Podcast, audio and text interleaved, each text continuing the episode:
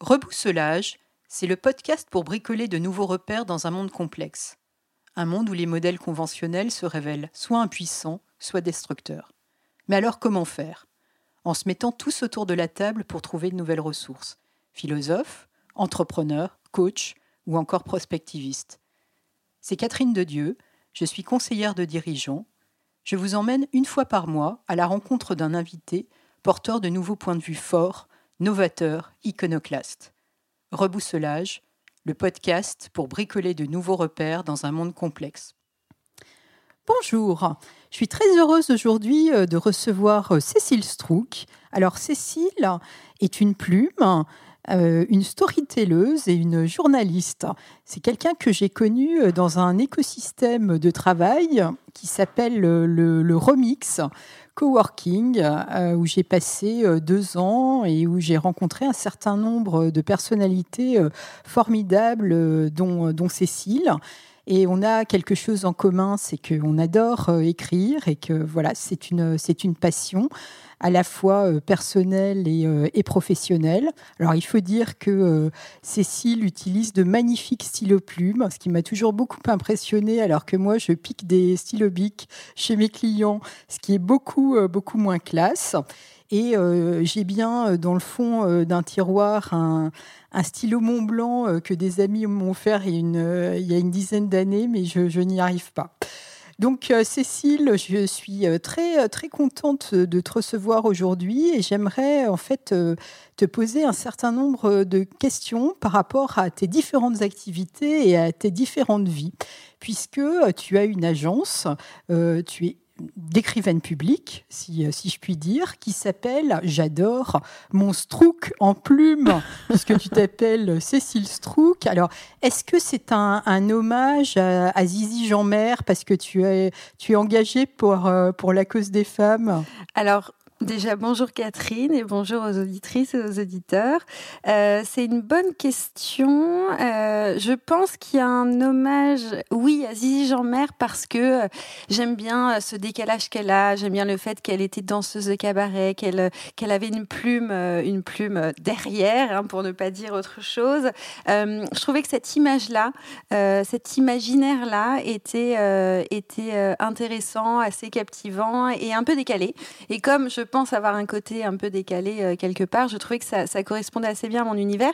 Et par ailleurs, euh, c'était important pour moi d'avoir le mot euh, plume dans l'intitulé de ma boîte pour vraiment situer les choses dès la prononciation du nom de mon agence. Donc Monstrouk en plume. Et il y a, y ce, y côté aussi, il y a ce possessif, le mon, qui était volontaire parce qu'en fait mon métier de plume était, est quand même un acte très personnel, euh, même si j'écris pour l'autre et même si je m'adapte au discours de l'autre, ça reste euh, mon corps, mon âme, ma conscience, euh, mon intellect qui parle. Et donc c'est une activité qui est quand même assez intime dans ce sens-là. Et je trouvais que le mon était justifié. Et pour avoir fait une psychanalyse, j'ose ajouter que dans Monstre en plume, il y a le monstre truc en plume. Ah, je n'avais pas pensé à ça. et c'est une et euh, j'aime parce que j'aime bien les oxymores et je me dis que c'est euh, un, monstre sympathique. Un monstre, c'est un grand mot, hein, mais euh, ce côté, voilà, un peu. C'est un petit peu le monstre gentil. Voilà, exactement, de, de Monster et compagnie, de Monster et compagnie, puisque j'adore tout ce qui est Pixar, Disney, etc. Et c'est vraiment ce côté-là d'un monstre gentil, un peu reclus aussi dans sa tanière, parce que j'ai un côté un peu sauvage parfois, je peux être très sociable et un peu sauvage. Et je trouvais que cette image-là, ou en tout cas ce que ça peut évoquer, euh, me correspondait bien. Donc euh, voilà, j'ai trouvé ce titre en 2016. Alors je crois que c'était Albert Camus euh, qui disait que mal nommer les choses, c'est ajouter au malheur du monde. Et je sais que tu es une, férue de, justesse, de justesse des mots. Est-ce qu'aujourd'hui, tu penses que c'est une, une responsabilité qui est de, de, plus en plus euh, forte, notamment euh, dans les, dans les entreprises qui font appel euh, à tes, à tes services et où finalement il y a plein de mots valises, il y a plein, il y a plein de dérives. comment comment tu, tu, vois les choses et comment tu œuvres de ce point de vue-là?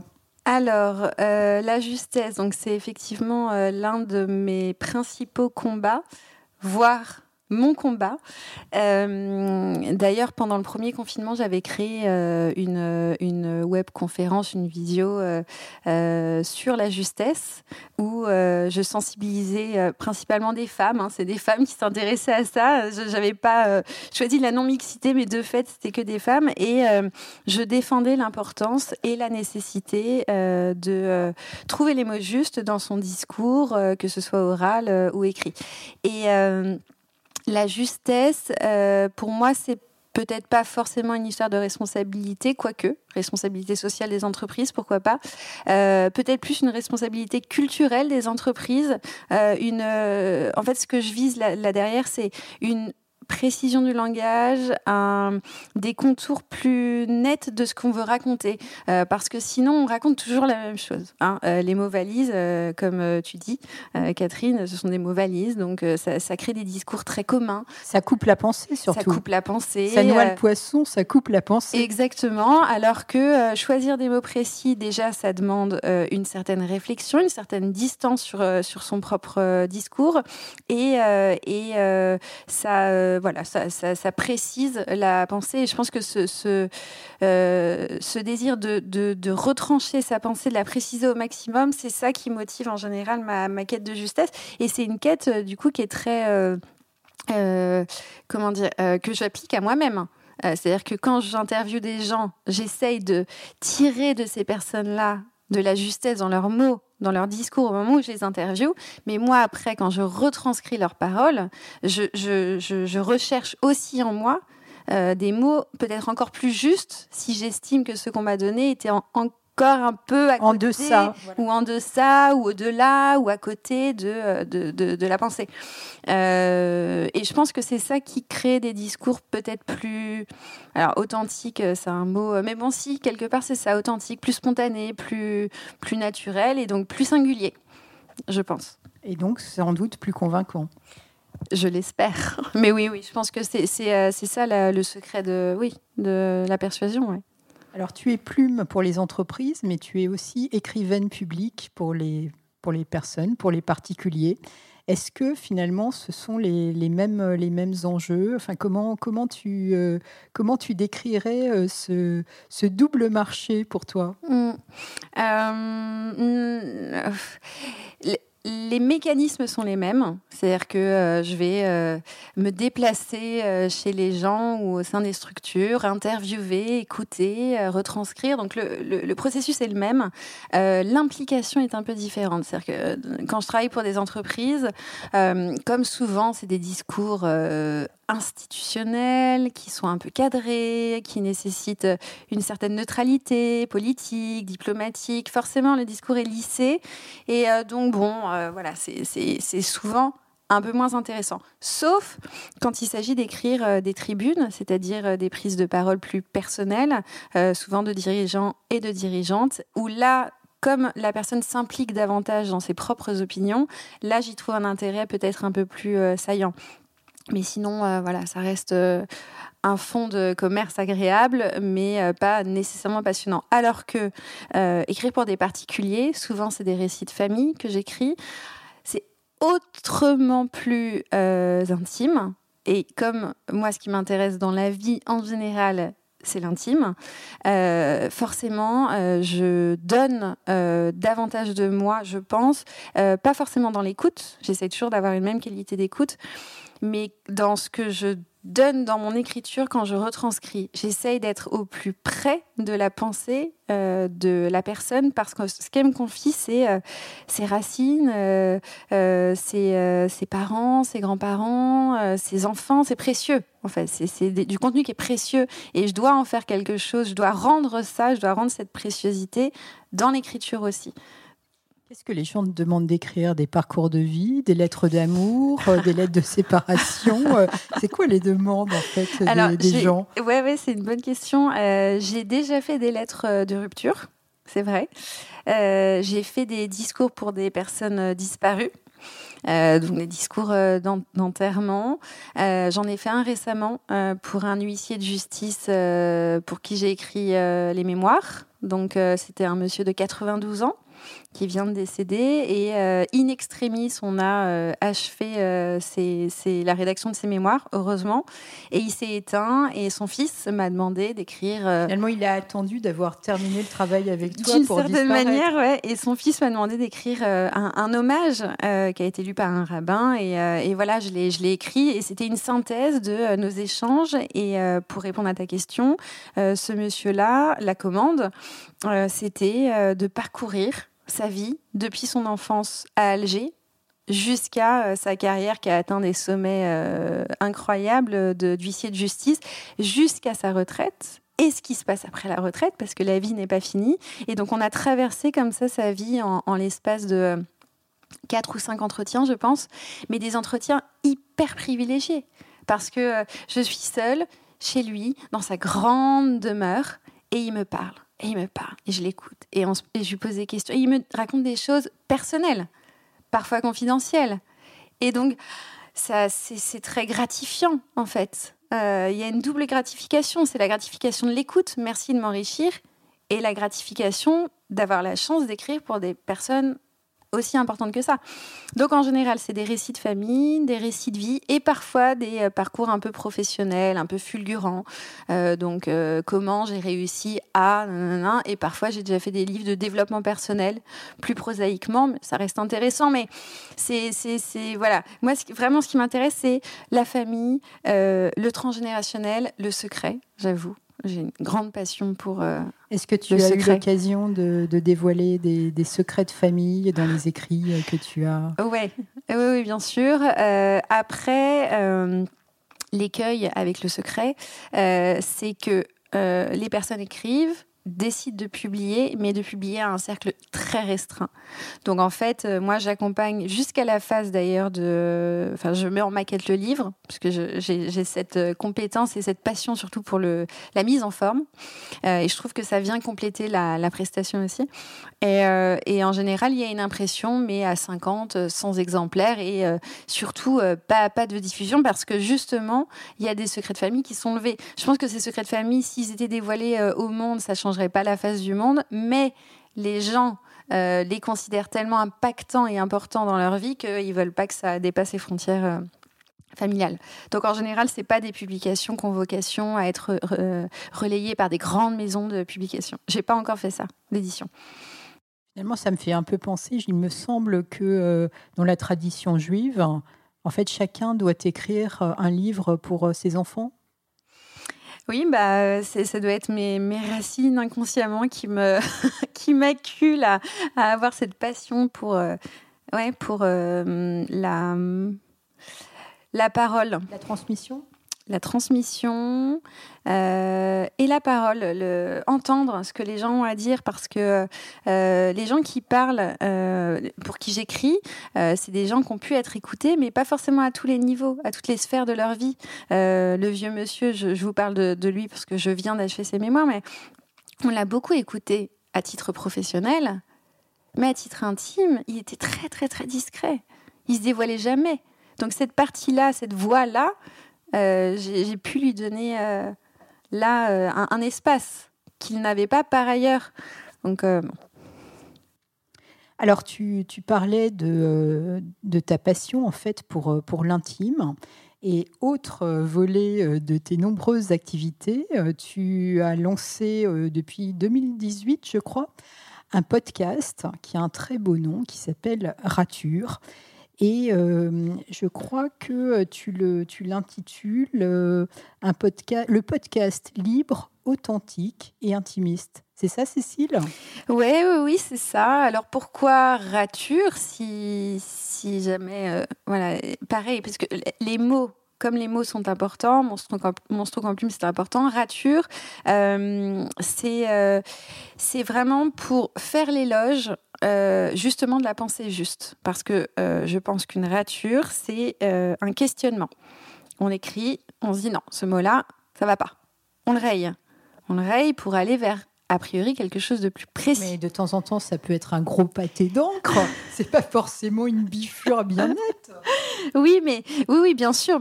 Mais, mais dans, dans tous les cas, ça questionne la pensée qui a été écrite à ce moment-là. Et en général, si on se questionne, c'est parce qu'on a envie d'être plus proche de, de ce qu'on voulait dire à la base. Donc, c'était ça l'idée. et c'est devenu, au fil des interviews, quelque chose de plus euh, de, plus, comment dire, euh, humaniste, je dirais peut-être, sur euh, le parcours de vie des femmes de plus en plus et de quelques hommes sur leur parcours de vie et notamment leur bifurcation, ce qu'on nomme échec et ce qui pour moi n'est évidemment pas un échec, mais en tout cas des chemins de traverse qui ont construit celles et ceux qui sont aujourd'hui. Donc en fait, c'est vraiment une traversée là aussi hein, intimiste euh, de euh, euh, voilà de ces de ces zigzags qu'on fait pour en arriver et pour trouver sa voie en fait. Sa voix. Sa, voix. Ouais. et en fait, sa parole, enfin ça, ça, oui, c'est en fait tout ça, tout ça est quand même assez assez relié finalement. C'est assez logique comme, enfin je crois. Alors j'ai eu le grand honneur d'être raturée en 2019. Tout à fait. Je me souviens que j'avais été tétanisée euh, quand tu m'avais proposé de le faire, et donc je crois que j'avais même pas répondu. J'étais, euh, j'étais absolument, euh, absolument affolée. Et puis, et puis après quelques mois de réflexion, je me suis dit allez, allez, allez, je, je, je me lance, je plonge dans le grand bain, et ça avait été une, une conversation extrêmement, euh, extrêmement agréable et intense. Euh, c'était un, début juillet, il faisait une chaleur à crever.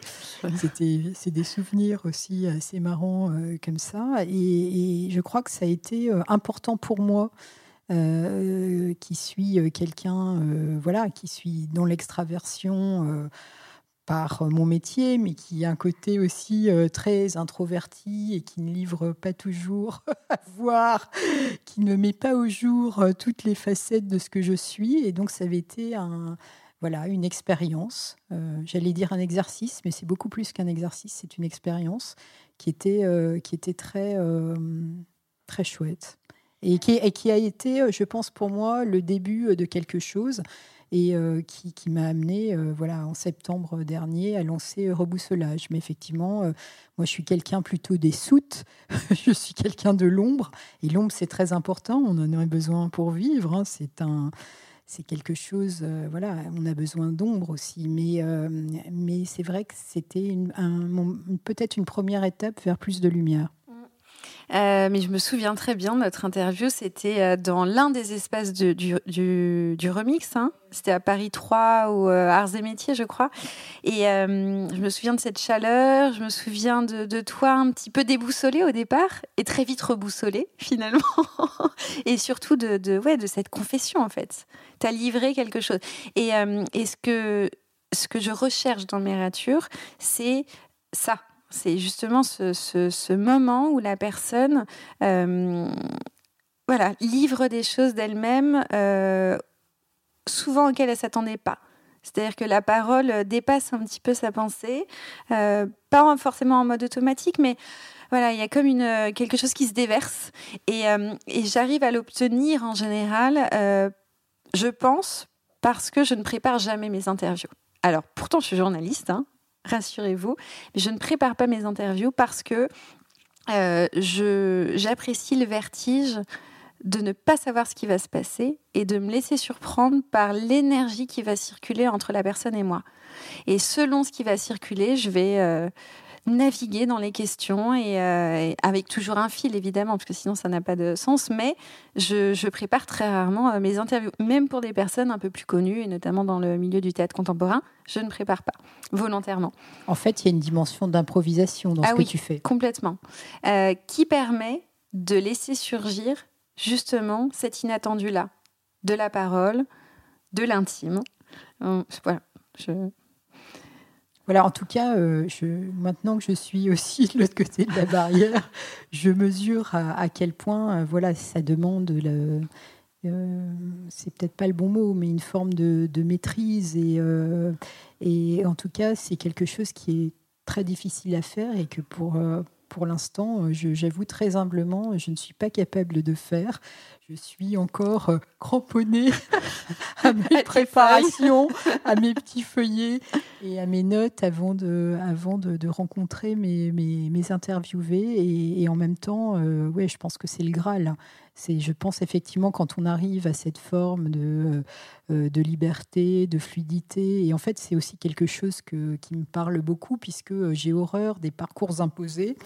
Et euh, moi, je préfère les voyages où euh, je ne sais pas ce que je vais, euh, je mm. ne sais pas ce que je vais découvrir. Hein, et là, il y a ce fameux, mot, la sérendipité, mais c'est ça.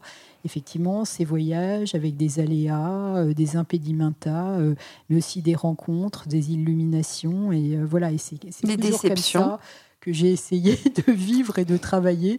Donc, euh, chapeau, euh, chapeau l'artiste. Bah, après, euh, c'est pas, c'est des, des, des, années de pratique. Je suis journaliste quand même depuis maintenant 15-20 ans. donc bon, tu vois, au départ, quand, dans ma pratique journalistique, évidemment, j'avais mes petits papiers, mes questions prêtes, etc. Mais en fait, ça fige, ça fige. Enfin, ce que j'estime que ça fige euh, l'échange.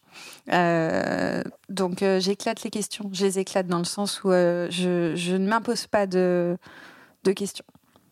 Donc en fait, clairement, il y a une, il y a une relation entre rature d'un côté et reboussolage de l'autre. Parce qu'effectivement, bah, tu as dit que j'avais pu être déboussolée. Et c'est vrai que mon podcast répond à une nécessité intérieur et puis il y a une nécessité euh, aussi par rapport à la période qu'on vit euh, qui est extrêmement euh, qui est extrêmement riche, surprenante, complètement déstabilisante. Est-ce que les, les, ratures individuelles, est-ce que la façon dont les, gens arrivent à bifurquer, à partir de failles, à partir d'échecs. Hein. C'est quelque chose qui euh, peut servir euh, d'inspiration pour le reboussolage collectif? Je pense que oui, euh, parce que la, somme des individualités crée le collectif. Donc oui, si tant est que c'est écouté par un collectif. Euh, ou par un, ou une individu qui le fait écouter par d'autres. Euh, le podcast euh, est impactant s'il est viral. comme tout acte d'ailleurs, tout acte individuel est impactant s'il touche le collectif. Donc ça, voilà, il faudrait que mes ratures soient écoutées très conséquemment pour peut-être que les gens soient très s'assouplissent sur la notion de de droiture, d'échec, euh, et se disent c'est pas grave si euh, on part à gauche et ensuite on va à droite et on va en diagonale, c'est pas grave. C'est ça le, message que je veux faire passer euh, au final, mais il faut avoir une force de frappe. Mon rêve serait que mon podcast soit relayé par une grande chaîne de radio, mais pour avoir cet impact-là dont tu parles, justement, du collectif. Alors, tu, euh, disais que tu interviewais euh, de, plus en plus de femmes, en fait. Euh, pourquoi? Enfin, comment ça s'est fait? Est-ce que c'était une volonté? Est-ce que ça a été quelque chose d'assez naturel? Et finalement, est-ce qu'il y a une, une différence entre, les hommes et les femmes dans tes interviews Alors au départ, j'ai fait beaucoup d'hommes, souviens-toi, c'était en 2018 parce que je me suis fait la main, entre guillemets, avec les gens du Remix Coworking. Il y avait en fait une antenne radio euh, euh, dans euh, le coworking et malheureusement, l'entrepreneuriat, à ce moment-là, et encore un peu maintenant, était très, très, très investi par les hommes. Donc en fait... Exclusivement quasiment exclusivement. Euh, le, ratio était de 80-20% euh, presque. Enfin bon. Euh, donc, voilà, c'était par opportunité que j'ai écouté ces parcours-là, et puis certains étaient passionnants, je ne dirais pas le contraire. Néanmoins, par rapport à mes convictions, à mes préférences, à moult choses, je considère que c'est de ma responsabilité à moi, individuelle, de donner davantage la parole aux femmes. Et je pense que le podcast est un média privilégié pour entendre les femmes parce qu'il n'y a aucune censure. En général, le temps se dilate un petit peu plus que euh, pour des interviews euh, papier ou télé, etc. Et surtout, le propos n'est pas déformé. Donc en fait, on a une parole libre, authentique et spontané. Et entendre des femmes, entendre des parcours de femmes, ça permet de comprendre que elles agissent qu'elles sont présentes, euh, qu'elles font euh, bouger euh, les lignes de la société. Et ça fait écho à l'expo pionnière que je viens de voir là au musée du Luxembourg, où en fait, enfin, on rend visible toutes ces femmes du Paris des années 1920 qui étaient cheminots, qui étaient écrivaines, poétesses, philosophesses. Enfin, on leur, on, on leur donne le droit d'exister. Mais on est en 2022.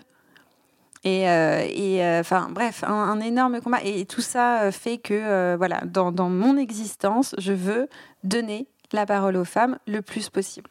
En fait, c'est un petit peu comme dans le film Les figures de l'ombre, mm. où on voyait effectivement ces, ces, femmes noires qui avaient été les, les mathématiciennes les et les codeuses pour, pour la NASA. Et finalement, dont l'apport a été euh, complètement euh, minimisé, invisibilisé, invisibilisé et oublié. Et finalement, euh, aujourd'hui, il y a cette espèce de, voilà, de, rattrapage dans absolument tous les domaines où on revisite effectivement bah, l'histoire de l'art, l'histoire de la littérature. au, prisme de, de, de, ces paroles-là qu'on a ignorées pendant très longtemps. Et il est quand même temps de, leur donner voix voix, citer. Euh, euh, et c'est vrai que pour moi, interviewer une femme, bah, ça me semble beaucoup plus naturel aujourd'hui et plus, surtout, euh, j'en ai plus envie que interviewer un homme. Parce que finalement, eux, ils ont déjà plein de, plein de possibilités. de parler. donc, tu te sens missionné effectivement mm. pour entendre un autre discours. Pour entendre un autre discours. Et alors, on a vu euh, cette évolution euh, genrée de ton podcast depuis, euh, depuis 2018. Quels, quels, ont été finalement les, autres enseignements de, cette aventure? Comment, comment est-ce que les choses ont, évolué? Est-ce qu'il y a des choses que tu as appris sur toi-même, mais aussi sur les autres et sur la société?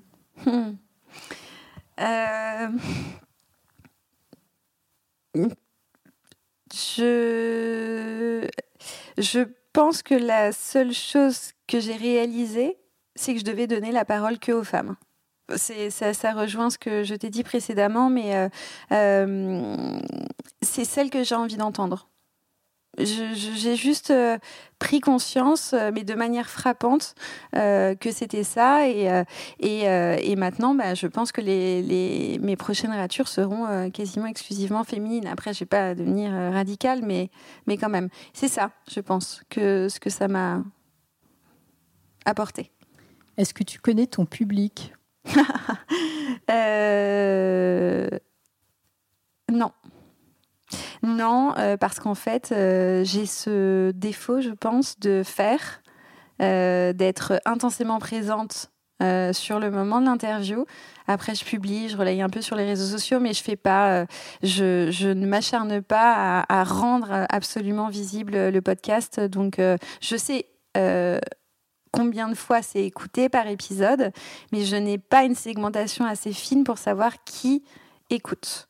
Donc euh, je ne peux pas vous dire. J'imagine que tu as des retours euh, spontanés euh, de, de, gens que tu connais et, qui, te, qui t'écoutent fidèlement. Oui, oui, oui. J'ai, j'ai un couple de montreuil là où j'habite, qui est très très fan de mes ratures, ce qui me fait vachement plaisir. Mais c'est vraiment c'est un microcosme. Mais ils me disent oui, c'est de très bonnes factures, les conversations sont vraiment intéressantes. Ceci, pourquoi tu n'es pas sur France Culture? Enfin, c'est vraiment très très gentil. Mais, mais sinon, non, j'ai très, honnêtement, j'ai très peu de retours je le fais, euh, je le fais parce que ça me fait plaisir. Mais pour le moment, ça n'a pas assez, euh, ça ne, ça n'a pas assez de, force par rapport à finalement à l'ambition peut-être secrète ou, ce que je nourris secrètement, je dirais. Alors cette ambition euh, secrète, est-ce qu'elle pourrait prendre la forme d'un livre? Ça serait un livre de témoignages. Ça pourrait. Pas forcément, ça pourrait être aussi un euh, recueil, un récit, un roman euh, inspiré en fait par, euh, par, par tous ces parcours de vie, par toutes ces ratures. Oui, alors tu m'en avais déjà parlé, donc ça m'a fait réfléchir. je suis pas encore prête à ça. En tout cas, je, n'en ai pas encore envie. C'est-à-dire que pour moi, les ratures vivent oralement. Je ne sais pas vraiment ce que je pourrais en faire euh, à l'écrit. Donc, c'est pas, c'est pas actuel. Mais comme tu sais, parfois des gens nous mettent des graines dans la tête et ça germe, germe, germe en arbre géant. C'est le haricot magique. voilà. Donc peut-être que demain, je vais te dire, ça y est, j'écris un livre sur les ratures. Je ne suis pas à l'abri de cette euh, révélation euh, inopinée. et fulgurante. Bon, Cécile, on arrive à la fin de cet entretien et il y a une petite tradition euh, dans, Rebousselage. Alors, tradition dans un podcast encore jeune, mais je m'institutionnalise, c'est que euh, mon invité euh, partage euh, une ou deux ou trois sources d'inspiration. Ça peut être de, toute nature. Quelles seraient les tiennes? Je citerai trois livres, puisque je suis très connectée aux livres, je lis beaucoup. donc le premier, c'est l'un de mes livres de chevet que j'ai lu très jeune, mais qui me, qui me parle encore aujourd'hui, qui m'accompagne. C'est Femmes qui courent avec les loups de Clarissa Pinkola Estes. Euh, c'est un conte psychanalytique sur la puissance du féminin. vraiment, c'est éloquent, c'est magnifique pour moi en tout cas. Euh, ensuite, il y a un livre pareil qui m'accompagne, qui est très important dans ma manière de, percevoir le monde. C'est un livre sur le détail en peinture. Euh, ça s'appelle On n'y voit rien de Daniel Arras. C'est sous forme épistolaire et c'est un historien de l'art euh, qui pointe du doigt des détails dans des peintures hyper connues genre Velasquez. Et par exemple, sur le tableau, il va y avoir un escargot qu'on n'avait pas vu et qui détruit tout le sens qu'on pensait attribuer au tableau. Donc le sens très institutionnel, très conventionnel. En fait, non. Il y a eu un geste de rébellion de l'artiste et il était là. Alors ce livre, pour moi, voilà, et c'est l'importance du détail dans les choses en général. Et là, j'ai commencé un livre et je tiens à en parler parce que c'est très important pour moi. Ça s'appelle L'orchestration du quotidien. C'est d'une designeuse sonore et euh, elle parle de tous les sons qui sont créés dans le monde urbain, dans notre monde numérique, donc euh, le son d'Amazon, le son de Netflix, le son de la SNCF, de la RATP, et elle les analyse spatialement, politiquement, au niveau du genre aussi. Les jingles. Les jingles, exactement. Et euh, c'est ça me, moi qui suis très sensible au son, euh, je suis très happée en ce moment par ce livre qui me semble ouais important dans notre société actuelle où on est envahi de sons, d'images. voilà. Merci Cécile Strouk. Merci Catherine.